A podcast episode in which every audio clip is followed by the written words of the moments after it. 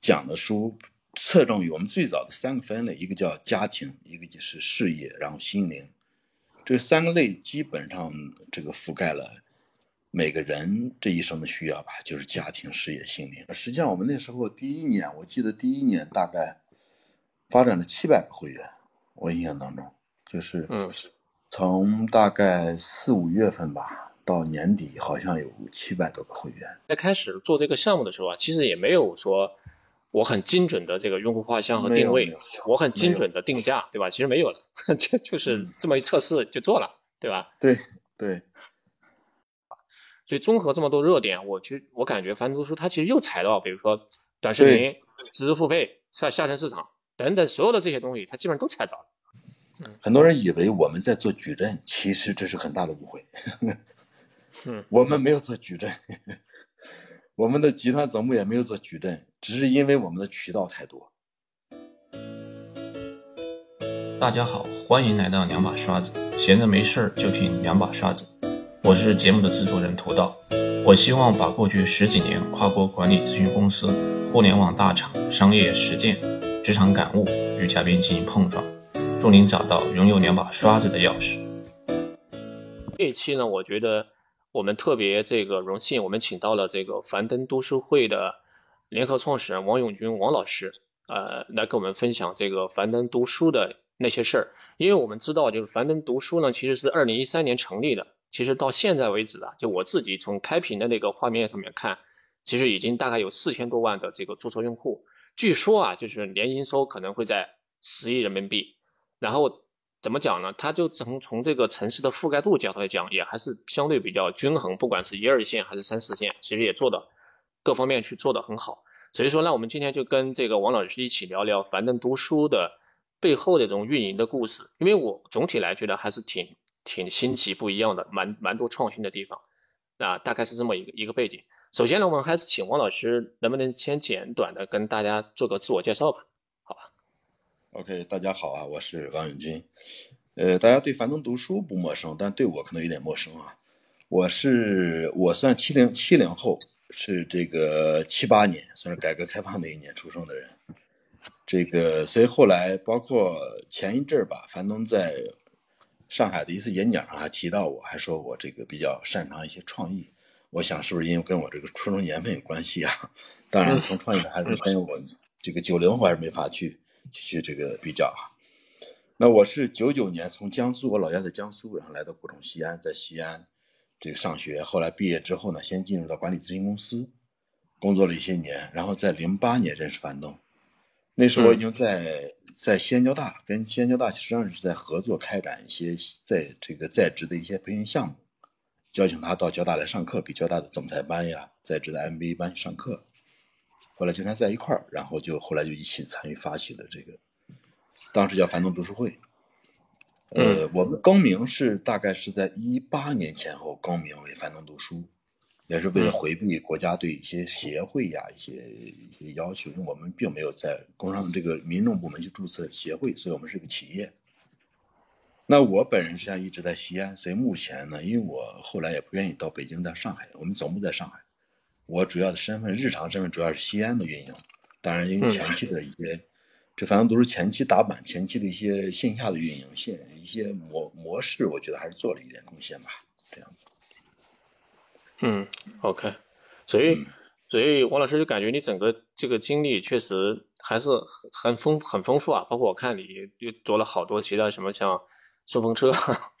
各种各样的，对，就感觉很很有意思，但也但是也很佛性，我感觉。呃，对我是我经常在演讲，我在讲说，二零一三年对我来说是一个特别，我叫人生的里程碑的一年。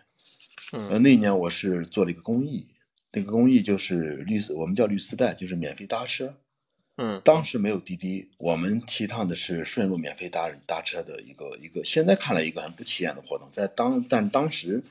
呃，我们做到最高峰的时候，我在西安有上千辆私家车跟我们在做这样一个公益。嗯，所以很多的媒体在那个时候，我我熟悉适应了媒体的采访，也是在那个阶段，呃，得到了锻炼吧。后来包括在那个阶段跟政府的关系也比较好，经常跟政府有些互动。然后，所以后来做了樊登读书会之后呢，这个当然，樊登读书会本身这个产品，这个这个初衷本身就很很符合社会的需要和政府的一些帮帮政府做一些全民阅读推广的事情吧，所以政府一直比较支持。嗯嗯，OK，好呀。那我想我们就是回到这个樊登读书这件，就是您当时参与发起这件事儿，我一直很好奇，就是因为一三年呢，其实其实是整个中国其实移动互联网。刚刚起来没两年的一件事情，那个时候咱们去发起做这个樊登读书，我不知道从现在去回想，就是咱们这个樊登读书到底解决了一个用户的一个什么样的痛点？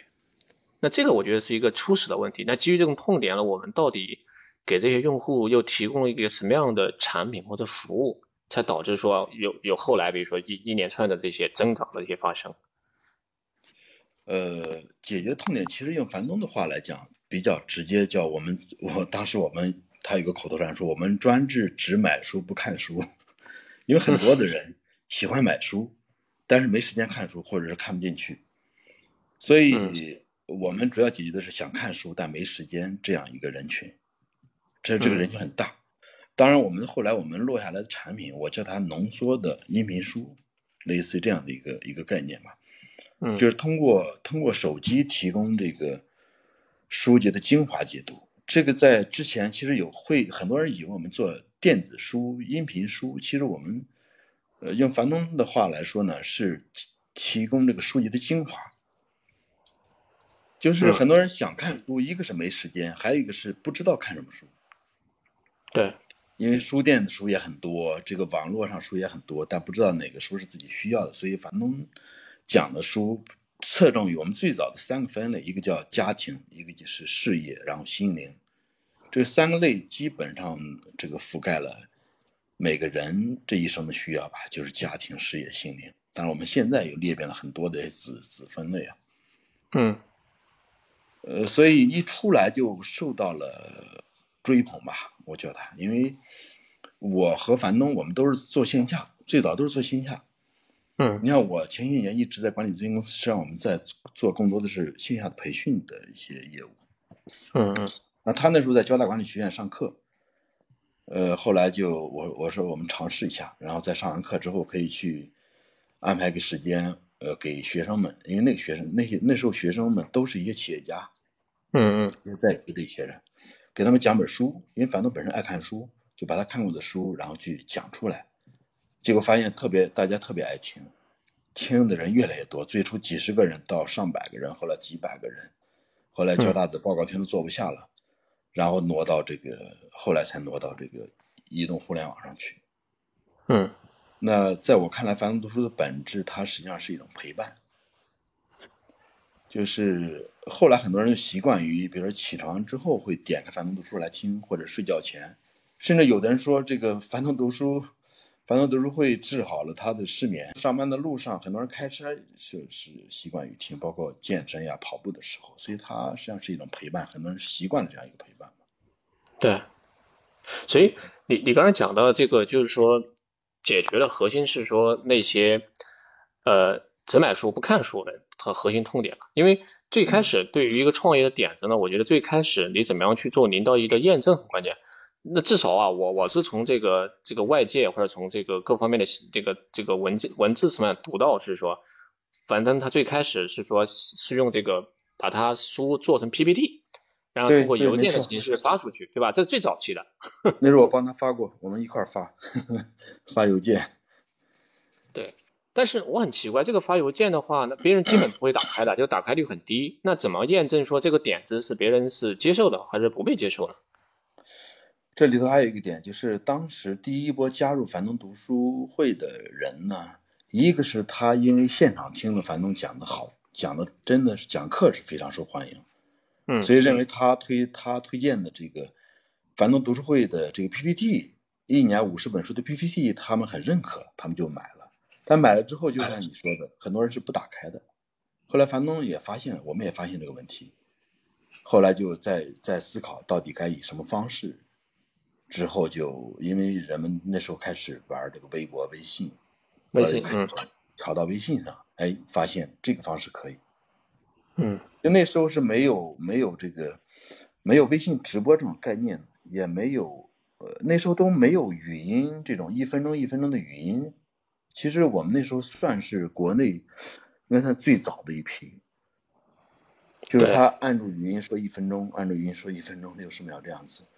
那个在之前没有，那时候我们也不是刻意，他他就觉得那就不行，就在微信群里讲，然后然后一讲，大家很爱听。对，所以所以那个时候，我觉得从这现在来看，应该你们是最早的去玩这个私域，就是玩私域的这个对社群运营和那个时候，对吧？其实其实就是很简单的商业模式，一个手机加满了，另外一个手机继续搞，然后第三个手机，然后就第一桶金出来了。我不知道是是不是是要是这样的故事吗？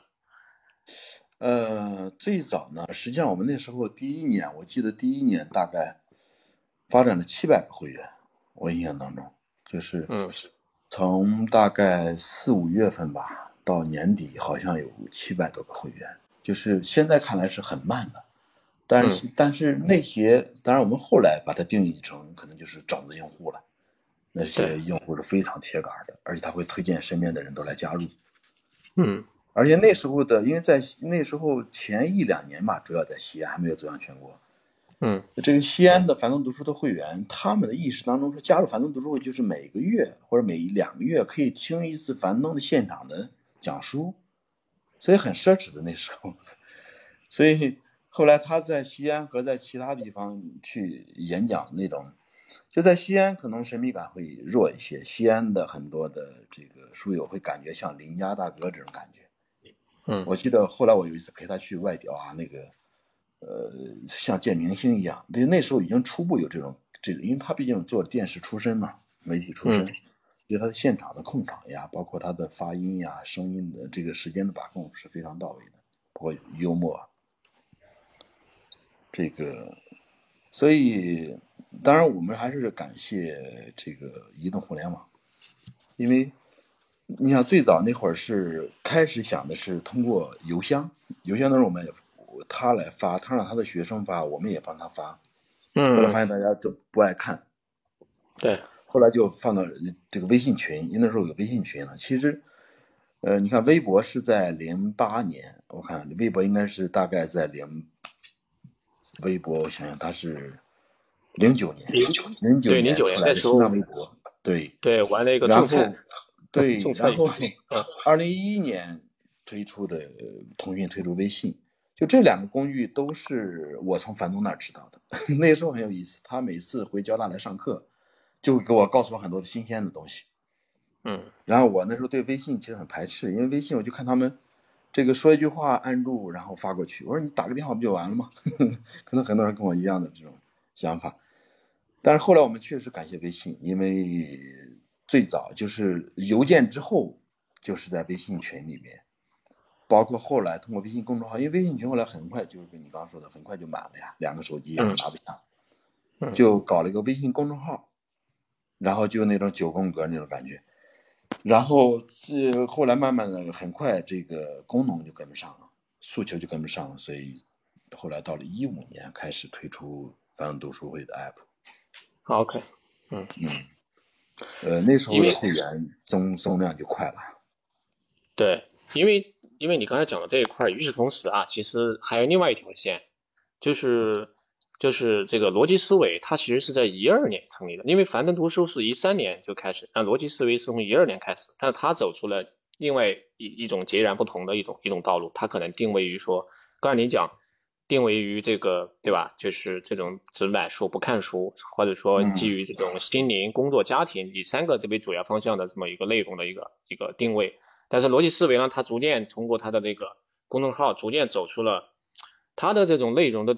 感觉上，这个它的定位跟咱们的这个定位差异化还是还是蛮大的，就两种是截然不同的路线。换句话讲，它抓住的用户群体呢，它的内容就可能就感觉上稍微高大上一些，但咱们呢就感觉比较落地实用，对吧？就就读了之后感觉会有反馈，会有实效的这种感觉。我不知道是不是这样一种。呃，喜马拉雅跟逻辑思维那时候也是这个樊东推荐给我的，因为我们在西安，毕竟不像他在北京，这个了解这个前沿的信息多。哦，我现在才知道这个喜马呃逻辑思维是在二零一二年，我其实没太关注这个时间点。对他最开始做了一个公众号，对，就是他会每天六十秒嘛，这个然后会推出一些他的定制的一些一些书呀，一些一些产品。呃，樊登读书，因为最早的初衷就是樊，因为我们有一次这个吃饭，这个吃这个这个这个羊肉泡馍的时候，就是他说这帮人都不爱看书，就是他樊登是他是很为这些人着急，说怎么不爱看书呢？不看书，一出国就被人笑话，这个不懂一些呃文化呀、礼仪呀什么东西。他说都是不看书惹的祸。所以他是很着急，包括很多的，他平时也会看到很多的孩子家长教育孩子的一些一些误区吧，嗯，所以是本着当然比较看起来可能会比较聚焦于这个目的性吧，但是他就是觉得书应该是有用的，所以有用是樊登读书的一个非常重要的定位，包括前面讲的书大量的是西方书会多一些。因为西方的书工具性比较强，它有大量的这种数据的支撑。这个，呃，所以我们另外我们专注于书，就是我们跟其他的平台不同，是他们可能会跟我们综合吧。我们从最初就专注于图书，专注于图书的解读、精华的解读，就一直到现在，到现在我们的产品依然，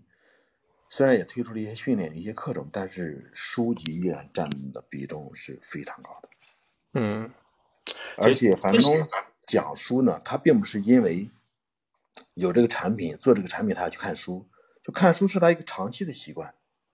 嗯，他只是把他看的书其中一部分，他认为适合于更多的人去读的，拿出来去讲给大家听。对，所以我我自己觉得很奇怪，就是到樊登读书到发展到现在这么规模啊。其实它的后它的后端的内容产出，某种意义上说，就只有一个人，就是樊登。因为我一直在想，就是你想你看之前的我们看教育这条线，我们知道新东方它肯定是中国最大的在线教育公司，对吧？然后与此另外呢，在英语这个行业，其实还有另外一个人叫李阳。嗯。但是呢，他两李阳也是一个个人 IP 很强的一个一个品牌。那那于老师呢，肯定也是。但是呢，这两种走的就完全不一样。但我的理解可能。李阳呢，他其实跟这个樊登也类似，其实是个人 IP 很大，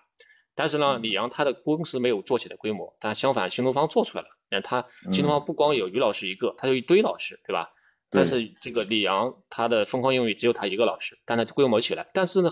很奇怪的是，这个樊登读书虽然只有这个樊登一个 IP，但他起来了，所以这个其实是蛮蛮值得去思考一件一件事情。这中间我不知道有什么样的。我自己的理解还确实是还蛮蛮惊讶的，就一个人支撑起来这么多的用户量和这么多的知识内容，对吧？这中间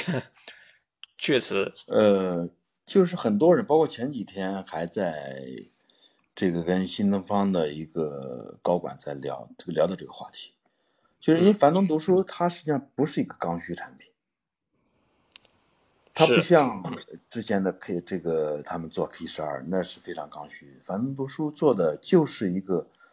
呃，叫做这个生活工作之余，哎，有时间有这个心境去听的一个东西。呃，但是他最终能做到今天的规模，我觉得，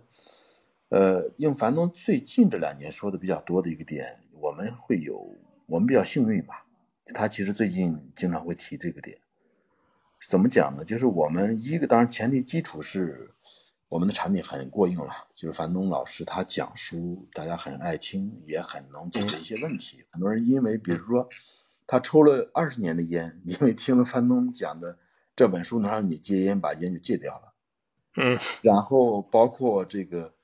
运动呀，包括古也有一些，尤其是教育孩子的这个书是樊登读书里面非常受欢迎的一个板块了。帮助很多的家庭家长少走了很多的弯路，嗯，呃，其次呢，就这个是产品本身，其次就是国家这些年很重视全民阅读的推广，这个是算是我们呃借了一股东风吧，就是 刚好跟上了国家的政策，所以我们实际上在全国各地的。原来叫分会，现在叫运营中心，跟各地的政府都有很紧密的互动关系。因为我们在实实在在做全民阅读的推广，只是我们是产品化，我以前做公益，那时候我不是做公益嘛，嗯。我后来又体会到公益纯公益的事很难长久，就商业是很好的一个，就是让一件事儿持续的一个一个东西。嗯，对，对，所以樊登读书，因为我们在做会员制、付费会员制的时候，同类的内容几乎很少做付费的会员制，而我们做了，而且有很多人愿意去接受，愿意跟着我们去去去去去一起往前走。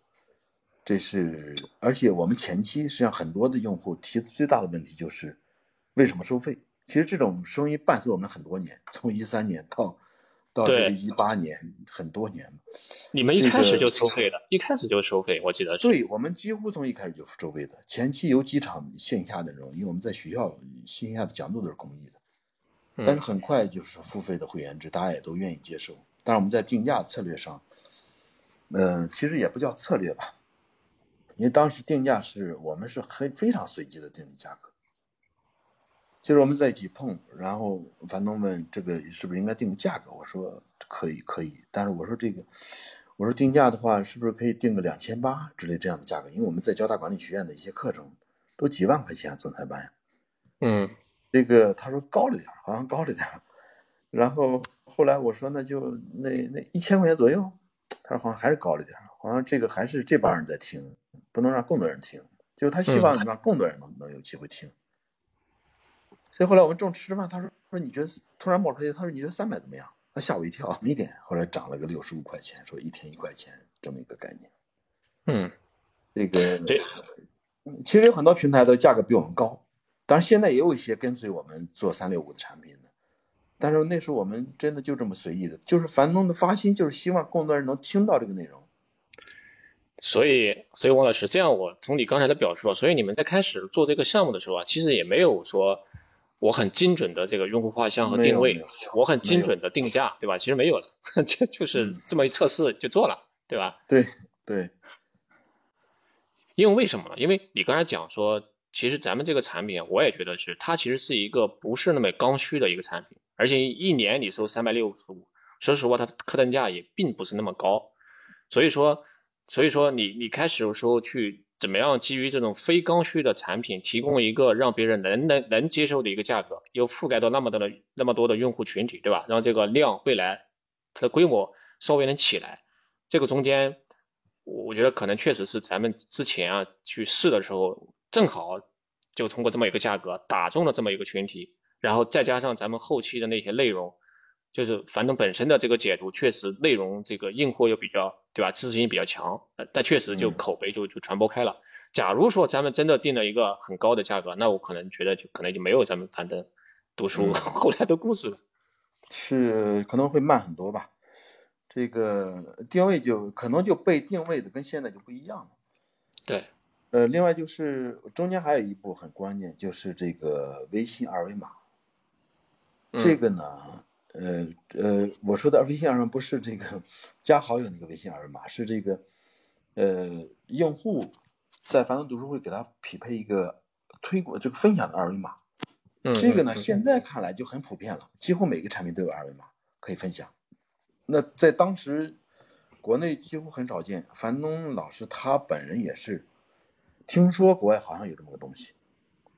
就是那时候已经有 app app 开发团队了，说是能不能把这个二维码给开发出来。所以它中间有一段时间就集中推动这件事情，后来这个二维码做出来了，这一步嗯实际上力度非常大，而且因为本身用户就愿意分享，他就希望身边人听到，哎，现在给他一个工具，所以他们都乐意去分享，等于相当于用户去带用户这一步走的是很成功的，而且我们中间有一些激励嘛，给用户有激励，比如说你分享六个人，然后就可以给你第二年免费，嗯包括后来有积分呀、学分呀，这些这样子，就很多人乐意去分享。嗯这个带来很大的量。当然还有中间这个，呃，原来媒体都报道过，就是这个这个罗胖、罗振宇、罗老师这个老婆生孩子，这 对这个让樊东老师去代班了一期，对，这个也是很有意思。这个结果发现，这很多的罗粉就喜欢这个，呃，也很当时他们在底下这个评论说，哇，这个胖子讲的也不错。所以，这个很有意思。反正当时可能有很多的裸粉会会会这个呃听反正读书，这个这个我就不细讲了。反正那反正这一步也也是给我们做了一些支持吧。对，所以个嗯对，所以您现在讲的这些啊，我我其实觉得，我其实还是想回，就是我们回顾一下，就是从一三年到现在为止几个大的节点，确实樊登读书在过去的这么其实也就八年的时间，然后其实是一一三年十月，好像我记得是，然后正好现在十月份，也就八年整的时间，然后在这个过程中间，它其实确实整个的中国的互联网环境确实经历过几次比较大的变化。比如说一三年，我们是刚是移动互联网刚起来没两年的时间，然后后来呢，也就在一三一四，整个知识付费，像我们之前说的，像像迷蒙，它本身知识付费，那整个那个时候就开始是火了，对吧？大大起，对包括整个在线教育，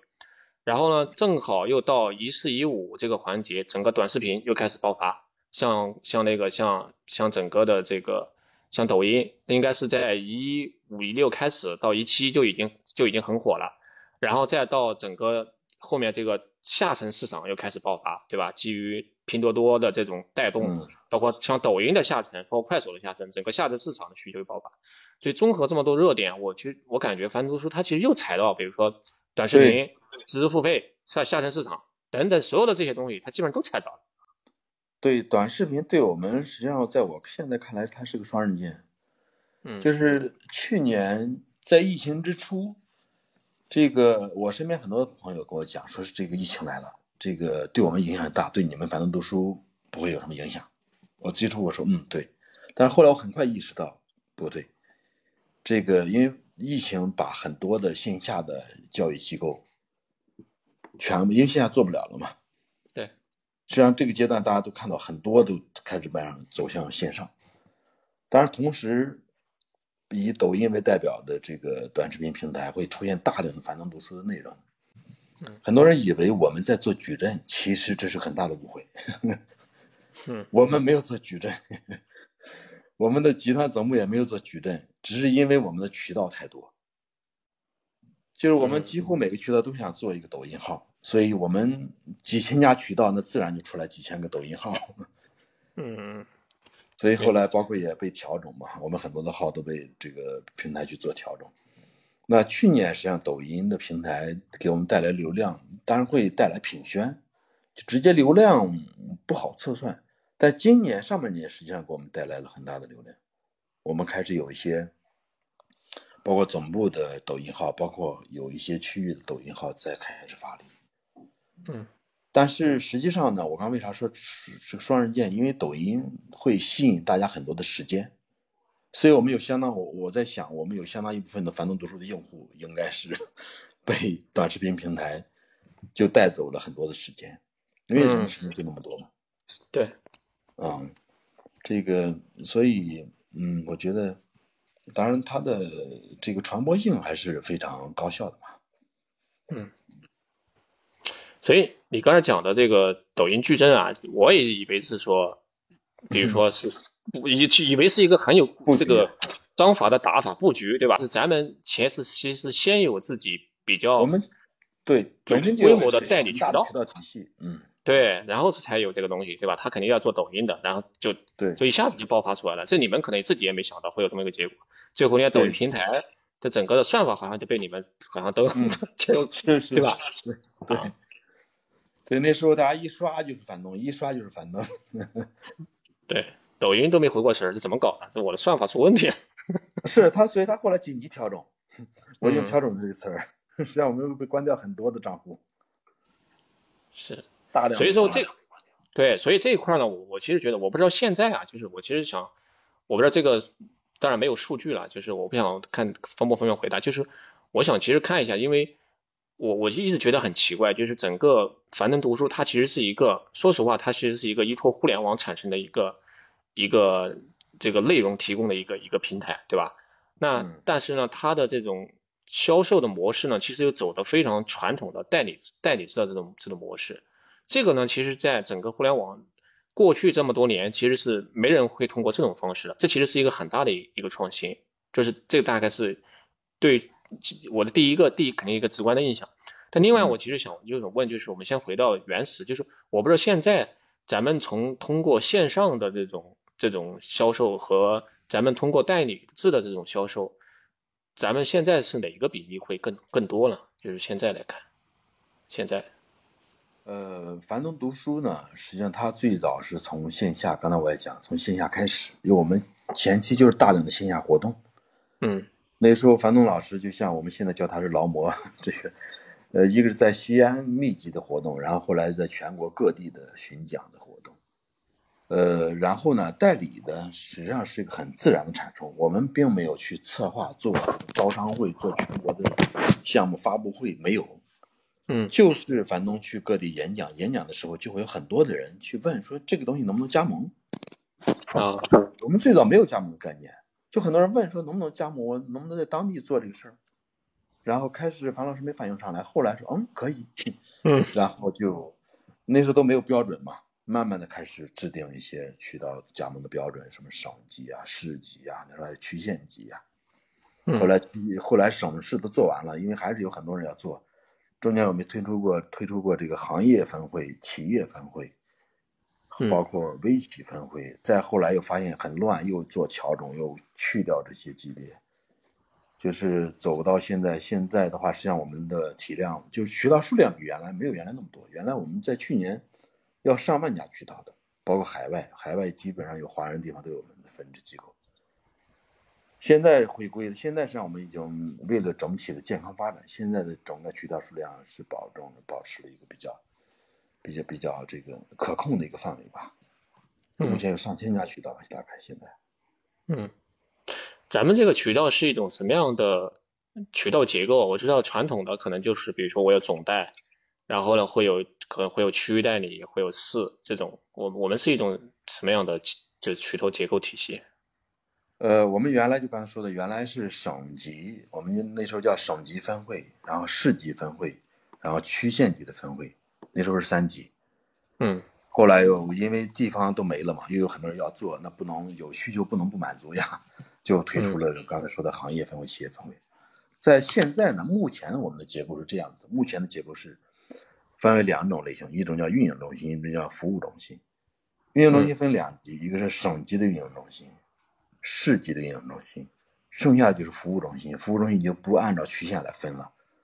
就剩下只要你有企业，因为我们要求必须是有公司的，不对个人的，然后就可以申请加盟成为樊登读书的服务中心。然后这个现在也门槛实际上已经降低了，原来我们有这个加盟费很高的，那时候都是几十万，省级都要都要一百多万。嗯。现在很低，现在运营中心是就是一般的像市级的，因为省级肯定没了嘛，有一些市级的运营中心和这个，呃，尤其服务中心，服务中心现在的才两万多块钱，两万八就可以加盟成为一个樊登读书的服务中心了。嗯，然后会有，当然现在很完善了，有这个，我们有这个渠道的白皮书，要求各种的规范，品牌的规范，然后新的渠道的加入之后，各种这个工具。还有一些考核的要求都会有。嗯，哎，那咱们这个就是，或者这样来讲吧，就是刚才您讲，就是运营中心和和这个最下面的这个这个服务中心，对，就是咱们这样讲，就咱们的反正的总部、运营中心和服务中心，它分别承担什么样的职责呢？就是它的一个权限和职责是什是什么样的？就是，呃，总部当然就是产品的开发，这个平台的。开发平台的运维，然后全国性的就是品这个，呃，全国性的或者是或者大的一些这种品牌的宣传，然后到省级市级的运营中心承担的是一个是管理的职能，协助总部管理各地的服务中心，嗯，同时，呃，运营中心都会有运营的城市，他自己需要运营当地的城市，所以他也会。做终端的这个，我们其实一直都没有营销这个概念，也就这两年开始要做拉新呀，做这个转化，其实原来都没有，就是做活动。我们的日常的，就是不管是运营中心还是服务中心，日常有一个工作是做线下的读书活动，这是我们一直以来从一三年到现在一直在做的一件事儿。嗯，也有一些这用户的服务呀，然后渠道的管理，渠道的。这种培训，这都是日常工作。还有新媒体的运维，包括短视频平台，我们也在做。包括下周吧，呃，抖音官方也会到我们总部去合作开展培训。现在也恢复了很良好的合作关系。嗯，这个大概因为细节的话，我们会有很多的文案，很多的这种渠道的一些本这个手册，那就很细了。嗯，我所以，我理解啊，它这个最末端的这个服务中心啊，它其实承担了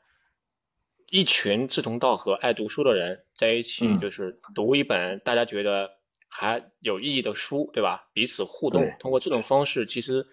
也是进一步的，其实在消化这些内容，去去实现他读书这个目的，或者成长，或者沟通等等等等类似的这种目的。其实对他做流程以及实现这个。自身的进一步的反馈和成成长，从这个角度讲，其实它的意义还是其实是蛮大的。就不是说我买了一个读书之后，我闷在家里面自己一个人读，对吧？那种其实还是不行的。就是这种，尤其对自律性很差的，他读着读着可能就需要群体交流。嗯嗯，这个实际上我们除了因为大家以大家这个既定的认为，樊登读书会就是听樊登老师讲书。那现在实际上，现在樊登读书的平台的内容就很多了。除了樊登那个叫樊登讲书，就是以前老说以前说的樊登读书会，现在在我们的平台叫樊登讲书的板块。嗯，还有非凡精读馆，就是不是樊登老师讲的书，会有邀请很多的这个这个一些大咖呀，一些会讲书的人也会到樊登读书平台来讲书。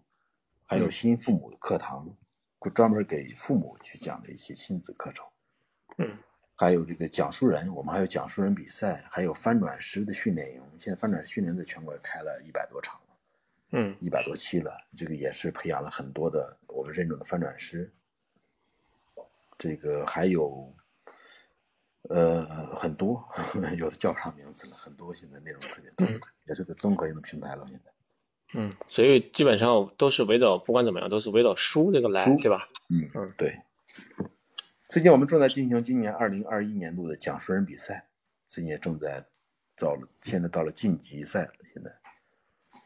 就是樊老师倡导的说，不光要读书，还要讲出来，因为他自己的体会是，讲出来的书你才能积得功劳嘛。对，我们在做这个讲述人比赛。对，所以说到这个地方，我其实还有一个想问题，我想跟您这边再去请教一下，就是，其实我我一直觉得，就是读书这件事情啊，就是我记得开始你讲过，就是这个，比如说他这个戒烟戒掉了，对吧？但是我不知道这边是个，就是因为读书这件事情，它其实跟其他的，比如说跟这种应试教育跟 C 二 K 四二比，它其实还不一样。K 四 K 四二教育有没有效果？它很明显，我的分儿能不能提高？其实它这个，对它很很很直接。然后读书这件事情呢，它的这种效果的反馈或者回馈的周期会很漫长。我不知道在这方面，就是作为付费用户，他付费一年下来，他我们自己内部怎么样去评估说这个人他到底通过读书这件事情，他有没有得到一些他应该得到的价值？从这个角度怎么去做一些衡量？那这个东西，我觉得如果把它讲明白了。那整个樊登读书，我觉得他会才会有一个持久的一个一个成长，我觉得这个是非常关键的一个问题。所以我不知道这一块咱们目前是怎么样去评估，或者是这一块怎么样去做去做总结的。就我刚才讲的这个，这个回到我们的愿景，我们叫每多一个人读书，就多一份祥和。这个话呢听起来很空洞，但实际上呢，因为我们还有一句 slogan 是帮助三亿国人养成阅读习惯。就是我现在经常出去做讲座的时候，会展示一个调研的数据，呃，国人的平均的阅读量每每年大概每人每年大概是现在应该是五点几本六点几本，而樊登读书的用户的阅读量要比这个数字要高出很多，就是大家跟听着听着就自己会去读书，会买一些纸质书去去读，那同时，呃，刚才说的，比如说说到戒烟那个事儿哈，那个其实不是个案。那个在樊登读书用户当中是量是非常大的，就是我们会经常在一些地方听到有的人说我我戒了烟。那另外就是像这个教育孩子，我自己是切身体会。首先，樊东的孩子这我们就不用说了，很优秀，因为我们也经常很优秀。那我自己的孩子，呃，我从原来，因为我跟樊东做樊东读书会，那时候我儿子已经是八岁了吧？嗯，那时候其实已经过了性格养成期了，就是，呃，也是我我以前是不太看不太看书的，做樊登读书会之前我是不太看书的，后来开始看书，慢慢带动他去看书。那我说的重点是不在他的喜不喜欢看书，而是我跟他的沟通，我用了樊登读书樊登讲的一些书里的方法去跟他做互动，是明效果很明显。那同样，樊登读书里有大量的用户，女尤其是女性用户，占到我们用户的六成到七成吧。那这个人群因为听樊东老师经常讲一些育儿类的书，实际上他的家庭的环境、家庭氛围有了很大的改观。你知道，一个家庭一个女人对这个家庭的影响会非常大。嗯，所以我们实际上是在践行，确实帮助很多的家庭改善他的家庭的氛围，或者拯救。那时候他说，我们每多发展一个会员，多拯救一个家庭。呃，其实有这样的这个效应。嗯，所以至少从我身边，我是工作中，因为我们做这工作，平时很多的反馈信息，确实很多人因为听樊东讲书得到改变。当然，也有很多人是听了没用的，因为因为他一个是他不会坚持去听，也或者是他依然，呃，甚至我见过有的人，他给我的名片上写着樊东，就前面是他的什么公司，然后底下写着是樊东读书会员。嗯，就也会有这样少部分人，他会以他是樊登读书会员或者其他什么平台的会员为荣吧，他会跟别人聊天这个话题嘛。但他自己实际上本身没有听多少书，读多少书，所以这里头呢，就是我们用特蕾莎修女的话来讲，那有人就说，呃，那我帮不了，就是我帮不了多少人，我我就是我我我学这点本事或者我帮不了几个人。那特蕾莎修女修女说，那你如果愿意，就先搭把手。这是樊登在，呃，在有一次媒体采访，他也讲到，就是因为很多人说，呃，说你这种读书法不适合我，就是我喜欢读原版的书，我不喜欢听你读过又讲出来的书。嗯那他会说，那如果你真的能够去一直去读纸质书，当然好，你不需要听我讲书。但实际上，我们身边有多少人能坚持读纸质书呢？嗯就是你能一年听樊东讲上五十本书，总比你不看书要强很多啊。对，甚至还有，我原来在有高校一个教授跟我讲说，王永军啊，说你们樊东读书会窄化了人们的阅读领域啊。我说，我当时反应的挺快，我说不对呀，我说我就问，当时就问那个教授，我说您平时喜欢看什么样的书呢？因为他是一个搞，他是搞生物还是搞什么一个方向的教授，他就跟我罗列一串书，我一听我说你这都是你这一类的专业的书呀。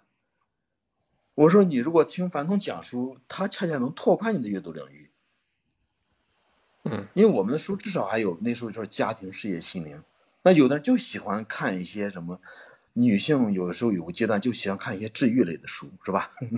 看一些这种这个心理类的书。但是你老沉浸在那里头也不行啊。所以你听樊登读书可以去拉宽你的阅读的领域，可以让你得到的营养更综合一些。就像孩子挑食，你光吃一样东西肯定不行啊。对，啊、所以我觉得我们还是做了一些工作，就是这几年，呃，整个国人的阅读量在提高，我觉得我们会再发这样的声音吧，包括跟我们相似的平台也在做这样的工作吧。嗯，我不知道你们有没有考虑过，是说读书就怎么让读书去坚持，以及让读书进一步的对个人成长或者一一他想要解决的那个目标进一步靠近，就是从后面这个闭环的角度，我不知道你们有没有一些规划，或者说想要去拓展的地方。比如说你刚才讲的那个服务中心，其实就是一种形式，对吧？嗯然后进一步提高自律，进一步转化，然后变成有价值的事情，不是为了多而多。呃，我两方面，一方面是对你这个话题讲，一方面会对你和现在在场的这些书友讲哈。嗯呃，一个呢，比如我们对于社会来说，我们会开展各种线下读书沙龙活动。嗯当然，一个是我们想拉新，想希望不是樊登读书的会员能够加入樊登读书，那同样会有大量的参与人员就是我们的会员。那我们依然苦苦口婆心的去告诉他，你加入樊登读书只是开始，一定要去坚持读书，因为很多人说怎么样让孩子爱上读书，那我说，孩子爱上读书的最大的捷径，就是你自己拿起书本来，因为你在家里头，你在家里头你是拿着手手机在刷，还是拿着书本在看，还是在听听这个书，对孩子的影响是不一样的。这个，你像我，我经常回到家，我如果在房间看书的时候，我会把书房的门闭起来，那孩子有时候会开开门绕一眼，有时候他不开门，他也知道我在里头在看书。就是这是一个潜移默化的东西，这个，另外我们在做的讲述人比赛，我们在做，我们是我今年叫有有请讲述人比赛，这个就是我们现在引发了很多的人在在参与，包括我们还通过视频号呀，通过抖音号去去做推广，让它影响更多的人。就是不光樊东东讲述，其实很多人都可以讲述，你只要能讲明白一件事儿，都可以。所以这个也是让更多人感受到读书的价值。那同样，我还想给你和 在场的这些朋友来讲，就是，呃，有一本书吧，有一本书叫做《少有人走的路》。那本书，我当时打开那本书的开篇的第一句话，我我当时我把我直接击中了。那本书的开篇是“人生苦难重重”，就是很普通的。你我们现在听“人生苦难重重”，它很简单的一句话，但我其实。当时对我冲击力很大，因为我就在想，因为我已经这个四十四十多岁了，我在想这一这这么一路走过来，其实遇到过很多的挫折，很多的一些困难也好，这个艰难也好，呃，包括个人，包括家庭，包括这个企业，呃，总想这个事儿能过去。但是这本书说人生苦难重重，那我又想到了，比如说杜杜甫《杜甫传》，你如果读的话，你会发现。杜甫这一生几乎是在苦难中度过的，因为他是他整个在安史之乱的后期的相当长的时间，包括安史之乱的期间，他躲避战乱，有几次都差点把命丢掉，就是很苦的。包括他有一个孩子是饿死的，他自己最后去世是在一个孤舟上，就是人生很多的苦难，包括我们平时这个有孩子的孩子不好好做作业呀，这个。年轻人谈恋爱，这个分手了呀，什么各种事儿很多。就人这一生不同阶段，不同的没完没了的困难苦难。包括昨天晚上这个刷抖音还看到这个俞敏洪老师的一个访谈，他因为那是几年前，我一看那视频是几年前的。他说他不知道新东方能做到什么时候。他说苦难随时会来。他说他现在心态是很很，就是他这个是完全是有心理准备。那今年当然我们都看到，今年这个事儿就来了，就是所以那那我说这个是什么意思呢？就是我是从读书得来的，就是有一种叫习得性无助一个概念，叫习得性无助。比如说我们看到泰国的大象，很大的一头大象，可能就是拴了一个很细的小木桩把它拴着，它其实用力就把它种掉了，但是他因为他从小很小的时候就拿那一个小木棍拴着，慢慢长大一直那小木，棍，他就不知道挣脱了。那我们一样，我们这么大，呃，可能一直都没有看书。我们认为实践都可以，我我没有看几本书，依然可以把工作做到现在这个程度。但实际上，如果你多看点书，那你一定能做得更好呀。包括你可以从书上习得很多的更多的一些能力和工具。所以读书，我自己认为真的是个是一件人生的好事儿，就是把读书当做。就像吃饭睡觉一样，就是你人生的一部分，你就每天有给他留一点时间就好了，也不用刻意说我要读书，但是这件事儿你给他留一点时间。嗯，对，所以 刚才王老师给我们讲了一段书，所以 对，所以没有没没有打断王老师，我觉得确实是，就是读书这件事情呢，我我我自己也是，就是觉得。尤其刚才你讲的那个人生苦难重重，我我因为我自己最就最近这一两年特别喜欢读那个那个王阳明，就是嗯，就就对这些事情特别有体会。就是有的时候说这些事情，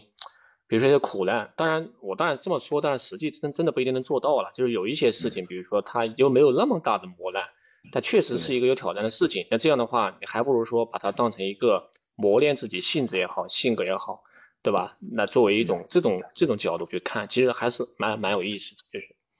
对呀，这个《道德经》都讲说曲则全，弯则直，没有一件事是直的。因 为包括我们从飞机上看地球上的这些河流，全部都是弯的。对，那包括还有一本书，因为在场的可能有有孩子的哈，呃，樊登推荐的最我认为最经典的一本书叫做《你就是孩子最好的玩具》。那这本书里头有一个核心理念叫做“孩子是父母的复印件”。什么意思呢？就是我们经常带着孩子出去跟朋友吃饭的时候，那孩子可能就，尤其是小一点的孩子，他可能就不听话，可能就会现场就会，呃，大人认为他在找事儿，在耍脾气。那这一刻我们可能会想发脾气。那如果说你能记得孩子是父母的复印件，那你有什么资格来发脾气呢？那就是你的复制品呀，你完全是你教成这个样子的了，又不是隔壁的王叔叔教成的。所以，呃，其实也有的孩子他就很很听话，或者说是很能够，呃，这个怎么讲呢？就不会有那么，因为有的孩子他在公众场合是会很极端的呀，他就是完全无理呀，是吧？那那是你教的呀，所以你那一刻能应该在心内心生出愧疚和歉意，应该你会在心里告诉孩子，你说很对，很抱歉，孩子，我没有把你教的更好，我要去继续努力，而不是说你冲他发一顿脾气，打一顿。这个啊，所以真的，我们需要从书里学的学更多的知识和方法，让我们的人生能够变得更好。嗯，OK，我最后其实王老师，我想还是想回到刚才那个话题，就是关于这个樊登他的这个这个代理渠道这一块，就这一块儿，我我觉得还是蛮值得大家去去学习的，就是。因为刚才你也讲，最开始的时候呢，咱们这个整个的这个代理，其实我我觉得这个肯定是没有标准的，因为你有一个包，你那你作为一个代理，一定是说我到底选择什么样的合适的代理人，对吧？那第二个呢，就是选中之后，我对对人到底怎么管，然后我到底给他们什么样的奖励机制？你像这种传统的做，咱们也是一样，有线上也有线下，对吧？那我这个有一个单子成交之后，我到底是算线上的还是算下下算线下的？他们之间到底怎么避免打架，对不对？然后不好的我要去退出，然后淘汰。所以从整个流程角度讲，你你能跟我们再分享一下这中间的一些你你你的观察吗？或者是思考？这个还是回到我刚才说的二维码，就是我们整个体系渠道体系是以二维码追溯，当然还有渠道的这种。运营中心的一些，当然我们都是以手机号来追溯这个归属关系的哈。我们两部分，一部分是叫公共流量，那你是这个省的这个运营中心的负责人，呃，运营中心，那这个省的手机 IP 注册的用户就归属到你这个省，不管是通过你自己注注册的，还是通过这个樊登读书的品牌宣传，他自己去下载的 APP 注册的，都是归到你这个省。如果你是这个城市的，比如说你是成都的，或者你是这个苏州的这个运营中心，那只要是这个城市的手机 IP 注册的用户，那归属都是在你这里。那同样还有一个高于这个的，就是那个二维码追溯，就是只要他是扫了某一个二维码，比如说是这个深圳运营中心的一个二维码，用户的二维码，那北京的一个用户扫了加入的，那就归属到深圳的运营中心。嗯，这是我们全体渠道遵守的一个一个规则。那另外就是这，当然这就叫强关系嘛。嗯，呃，当然现在我们这个阶段可能更重的是看强关系，因为公共流量毕竟品牌现在大了，公共流量，呃，有保证的前提下，那增长更多会要来源于这个这个各地运营中心会主动做一些工作，所以在从考核的角度会对于公共这个。强关系的，就是主动努力部分的考核要求会更高一些。嗯，所以这块其实核心是有了二维码和手机号之后，其实有了这两个东西，追踪追溯之后，其实就很就很清晰，就前面的规则对对，没有冲突的，很清晰的，以最后一次成交为准。嗯，就是它中间会有变化归属的。就是他只要是换了一个渠道的二维码扫加入，那就归到另外一个渠道，这个是大家共同遵守的。嗯，那大家是，也就是说，基于这种手机和二维码，大家之前的这种分层的这种这种体系，其实也也是说好了了，对吧？那基本上有这个每一层的利润空间是一定的呀，这都是分一定的都，嗯嗯。但咱们做这套体系。有没有从传统的这个渠道，就传统的这些公司里面挖一些专门做渠道的人过来？这个，嗯，有的，因为我因为我们这个行业本身是个新行业，就是前面就没有我们这个行业，所以会有会有，应该说相关行业吧，对吧？我因为我看网上是说有的什么什么，对吧？学习什么保洁啊，反正反正类似的这种这种这种这种代代理体系，其实我都这种只要是传统都大差不差。都是这种模式去做，因为我们前面包括我刚刚说的，最早就是省市县，那就是很传统的代理体系。嗯，因为现在还有很多的产品是这样的走的嘛，所以它能存活这么久，它一定有它的生命力的。对，那那为什么我不知道？你像这个像得到对吧？它它到现在就也没有采取这种，它可能纯全部是纯线上去运营。呃，这个呢？这个我们也不能凡尔赛，这个确实很难学。呃，因为包括得到，包括混沌，呃，还有一些福耀博书友会啊，原来其实也都在这个这个方面做了过一些努力，但是每一家有自己的基因吧，可能不太一样，有些东西可能不太好改变吧。你包括新东方。其实新东方它现在想做线上，其实它也难度也很大。嗯，对。他就你像学而思，他有学而思网校，呃，他可能，当然他们现在都都比较艰难，就是因为你比如新东方，他原来他以前前几年做过，但是他后来就把他觉得那个收益没那么大，所以就停掉了。停掉那现在想再拾起来，其实也蛮难的。嗯，这个每家不一样。嗯，你包括有的就是不做代理啊，有的就不做渠道，因为他觉得，呃，他品牌已经很强了，他这时候做代理可能，呃，要分掉很多的利益，可能没有必要。反正都是在这这一点上一直做的还是比较好，就是，呃，对于渠道的这种利益的保护还是比较到位的。嗯，所以，但我觉得咱们这种方式是最有可能。实现快速规模化扩张的，到现这也确实竞争的，现在咱们咱们就是反正读书现在是这几家里面现在最大的嘛，至少从这个注册用户量的角度来看，对吧？这个嗯还好，对最大的一家。另外，我其实还会想，就是因为时间也快差不多了嘛，最后我其实想问一个，是说，因为最近有双减嘛，因为它这个其实是对未来的。就在整个这个在线职业教育领域，一定会有更多的这个传统做教育的公司，也可能会想着进入这个赛道领域，对吧？不包括那个书的这个领域都有可能会进入。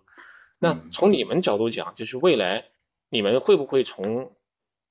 以书为对象？刚才讲，不管是讲书是樊登老师自己讲也好，还是说其他人讲等等类似的，会不会会以书为中心，变成会以未来会做这种像得到一样的知识付费？这种多元的路线会不会也会被是未来考虑的一个一个一个重点，还是怎么样？就未来咱们的一个战略方向会在会在往哪地方去转？呃，我们本身就是我们也好，得到也好，喜马拉雅也好，都被叫做知识付费行业。然后呢，你说的可能就是内容更综合、更多样化。那现在其实我们就是这个方向，现在也在在上一些新的内容、新的一些一些形式吧，包括我刚才说的。非凡精读馆，这个父母新父母课堂原来叫新父母大学，然后这个翻转师训练营，可复制的沟通力训练营，嗯，这个还有李磊慢读，呃，很多现在很多项目，就是我们现在项目其实比较多，只是樊总讲书的板块依然占比比较高，所以外界依然会认为我们就是还是樊总读书会，嗯，啊，我们内部其实已经有很大的变化了，因为毕竟。呃，也是希望这样从，就我们讲过的一本书叫《反脆弱》，从反脆弱的角度来说更安全吧，就不能完全依托着一个产品。嗯，OK，嗯，那个王老师啊，最后最后我再请 请教一个问题啊，就刚才你说的，我我觉得以以这个问题结束今天我们这个对话吧，就刚才讲，因为我我自己的孩子现在也上刚上小学一年级。就是你如果给我推荐一本书，对，就改变他的这种自律性啊，对吧？这种这种这这方面的，就推荐一本书，哪本哪本书比较好？你说推荐孩子看的书啊？对大人看的书，就是怎么样去引导他更更自律啊，对吧？这其实我现在很头疼。这个，呃，少有人走的路就是从自律开始讲的啊，包括延迟满足感。这本书我是强烈推荐你可以读一读。这本书当时我拿到这本书，我是从南宁飞无锡，我记得很清楚。嗯，当时在飞机上，我隔壁一个小姑娘，她也拿了一本书开始读。在无锡落地的时候，她那本书已经看完了，我那本书只看三分之一。原因是因为这本书我不想错过其中任何一句话，就是比较精精华，比较经典，中间也穿插了很多的案例，我觉得是很棒的一本书，可以认真的读一读，关键得读。好呀，回去回去自己读一下。对，因为刚才讲了，孩子是父母的复印件，就是我们自己看不看书，也就决定了孩子将来看不看书，或者孩子。他爱不爱学习，这个是很关键的。嗯，啊，这个手机上有没有樊登读书？有有有有，等我我跟你聊天肯定有这个。啊，但是一定要，你现在听了多少本书了？对，但是我但是我没有没有付费过，是这样，我下了但没付费过，因为我坦白讲，我这个人呢，怎么讲呢，也确实也比较有点。有点自傲，那我我会觉得是说我我自己我要自己读，对吧？我我肯定不会 说听 别人读过我再去读，但是有这种确实有这种这种这种先天的这个在，但是我觉得在某些场景下面，比如说开车，对吧？我我确实觉得确实是一个挺好的陪伴，就像你刚才讲。呃，这再补充一句，就是樊登读书可以帮你多读很多的书，嗯，是从这个角度，因为樊登读书一年让你很轻松读上两百本书是很轻松的。就是，呃，因为每一本书，就刚刚你说的，你开车可以听，然后关键是每一本书它就那么一个小时的时间，很短，而且樊登讲的书，他的看的视角，因为他比你看书多得多呀。对，所以经常会有人说他看过那本书，但是听樊登讲完之后发现啊，这本书还讲这件事儿，就是，所以我还是这个强烈建议你一定要。哎，算了一会儿下来给你发个二维码，赶紧加入。可以必须必须加，而且你做这个工作一定要听樊登讲的书。对，不一样。我也是觉得是，跟你听抖音上那个只言片语、那个碎片化的完全不一样。你去认认真真的一个小时听他讲完一种一本书，那个收获是完全不一样的。对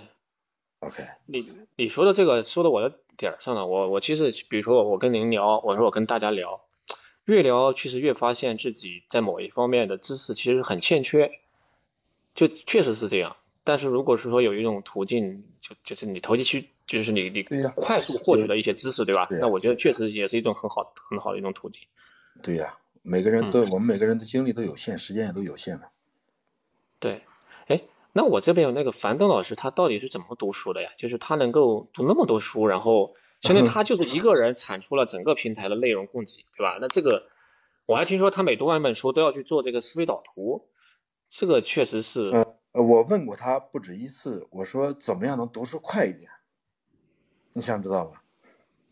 对，这个太重要了。我好像我专门为此买过一本书，叫《如何读一本书》。那本书是他比较，这咱小圈子说他比较摒弃那本书，他就那本书，因为那个书的出书的年限非常早，对，他并不是说那书不好，而是那个书出来的时间跟我们现在已经差别非常大。嗯，这个呃，我问的问题呢，我说怎么样能读书快一点？他给我回答就一句话，就俩字儿，说多读。嗯，跟没说一样。当然，我后来我又读了，因为我现在经常会给大家给别人去讲这个高效阅读法，包括如何快速阅读。我现在有这个课题。那后来我还读了一些相关的怎么快速读书的一些东西。呃，我觉得简单的说有几个点哈，一个是，呃，每天读书，就是读书多与少不存在说我经常读书，经常读书是个伪命题。嗯，读书一定是每天读书，这是第一点。嗯。第二点是每天读书最好能在一个固定的时间，比如每天晚上你读上二十分钟也行，然后慢慢的你能用上一个小时那更好。如果你不能读上一个小时，你读上二十分钟半个小时也可以，要坚持，要持续。另外就是读自己能读得进去的书，不要规定我这一阵一定要读各种管理类的书，这阵一定要读这个育儿类的书，不是这样。你读什么书能读进去就读什么书。你比如我有一段时间疫情期间，我读了很多的传记，我读了苏东坡传、杜甫传、李白传、辛弃疾传、李清照传、张爱玲传、林徽因传，我读了非常多的传记，因为那时候我就喜欢读这一类的书，那没没关系啊，那就读这样。那我就发现读了这些书之后，我在今年的做讲讲座的时候，我会用到其中很多的案例，就直接拿来用了。嗯，所以一定要读，重点是要读。呃，然后那些方法，但是那些书你在网上搜有很多读书方法类的书，你可以去用。就是，但是核心还是多读。所以樊登读书为什么快呢？因为他读的多。所以我们读一个东西，比如说我说少年人走的路，我我读的希望每一句话都不错误，因为我读的书少呀。那如果樊登读那本书，可能就他就读得很快，因为那内容都很熟呀，因为内容在别的书里也有关联的内容。所以他读书基本上就是北京飞上海一本书就差不多了。觉得，对，今天我觉得很有收获，既了解了樊登读书的那个历史和过程，又就知道了怎么读书，尤其推荐了两本书，回去一定要读一读。好吧，那就一一块多读点书啊，谢谢。好，今天也很开心跟你们聊的聊了这么久，很开心。好好，谢谢王老师。